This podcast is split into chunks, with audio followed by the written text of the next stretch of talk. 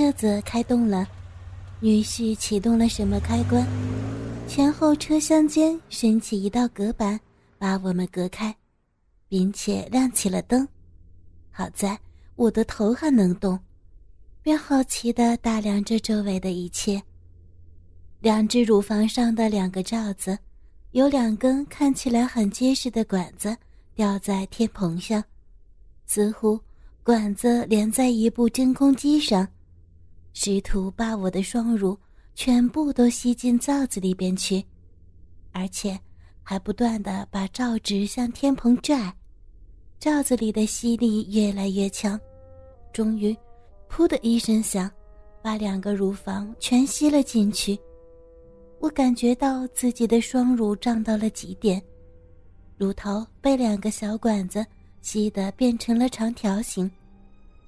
突然，我的小臂不由自主的一颤。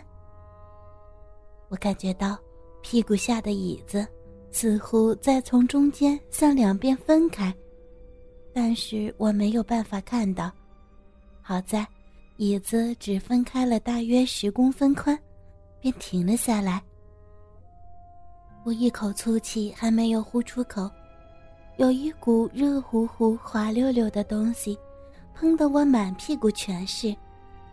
还没有等我搞清楚这到底是什么，便感觉到有什么东西在椅子下边缓缓地碰我的屁股。一刹那，凭直觉，我知道这一定是一根塑料的鸡巴，富有弹性，而且坚挺。从顶在屁股的感觉来看。这根鸡巴的鸡巴头子很大，假鸡巴顶进我的骨沟里，被刚才喷出来的润滑液春风的润滑了，不紧不慢地向前滑了一下，顶住了我的小臂，随后挤开了两片逼唇，然后向里探进了半个脑袋。啊，好大的家伙！我突然害怕。怕他一下子进去会撕开我的小鼻口。好在，这时候他却停了下来。就这样，半进不进的插在我的骚逼洞口。我完全搞不清楚，这道程序的目的是为了什么。但是，双乳上传来的刺激感，让我真的很希望它能够整根的插进去。这时候，我也只好借着车子偶尔的颠簸，让大鸡巴头子在小鼻口上来回的摩擦挤压，却根本解决不了什么问题，只是搞得我的骚逼洞里边骚水泛滥成灾，好像是知道我的需求一样，这根大鸡巴又开始缓缓的向上挺进。由于刚才粗大的鸡巴头子，已经把小鼻口扩张的适应了它的粗度，所以，它在向我的身体内部挺进的时候，没有带给我一丝丝的不适感，反倒让我的小臂产生了极度满足的充实感。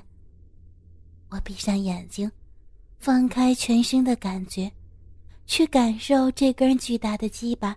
在我的身体里边慢慢挺进的感觉，我感觉到鸡巴头子在不断的扩张开我的阴道壁，刺激着好久没有兴奋过的神经，从容不迫的占有着这个小小的逼洞。快，快，快，快到底儿了！快，快了，还要往里插吗？哦。天呀，还还在插入，好深！到底到底是根多长的家伙呀？哦，天，到底儿了！哦，爽爽死我了！哦，鸡巴停了下来，正好顶在小臂最深处的地方。我感觉到我快要崩溃了，小臂被喷上的润滑液。和自己的骚水弄得一片狼藉，体内一波一波的兴奋不断的冲击着身体。快呀，快动动啊，倒是，怎么怎么能够不动了呢？大鸡巴停止了运动，刚才被激起的兴奋感又消退了，我的心里边不仅有些懊恼，心里不由得暗骂起这该死的家伙。恰恰在这个时候，鸡巴猛地旋转起来，因为整根略显弯曲的缘故吧，粗大的鸡巴头子还划了一个圈，紧接着便开始抽插起来。一边插一边旋转，感觉上好像一秒钟插一下转半圈我被他插得高声的尖叫起来，啊啊啊啊啊啊！我的身体不住的颤抖，随着兴奋感觉不断的提高，这个速度开始让我不满起来，想带到巅峰的感觉。还应该再快一些，再快一些！快快呀！你倒是快，快快的动我！哦哦，老天，快！我的心里边不断的祈求着。可是大鸡巴的速度根本没有在加快。在我的浑身陷入性欲的折磨中不能自已的时候，一股电流。瞬间从小臂蔓延开来，激得我的全身颤作一团。哒哒哒哒，这个声音一下一下的传过来。不知道什么时候，从我的胯下伸出来一根小钳子，夹住了我的小臂道而且在一下一下的放着电流。电流不是很强。但这种地带对微弱的电击也是很敏感的，何况下面还插着一根粗大的鸡巴。乳房和乳头上的罩子的吸力开始有变化了，时强时弱，就好像是一双男人的手在温柔的抚弄。一根稍微细一些的鸡巴又顶在我的骨沟里，并且。找到了一个稍软并且凹陷的地方。啊天呀，那那那是我的小屁眼儿啊！我有些恐惧，试图躲闪，但被困在椅子上，无处可躲。这根鸡巴的鸡巴头子开始挤进我的小屁眼儿，一股子胀痛传到我的脑子里边儿。呀，好痛！我只能尽力的放松我的屁股，因为紧绷的后果会是更疼。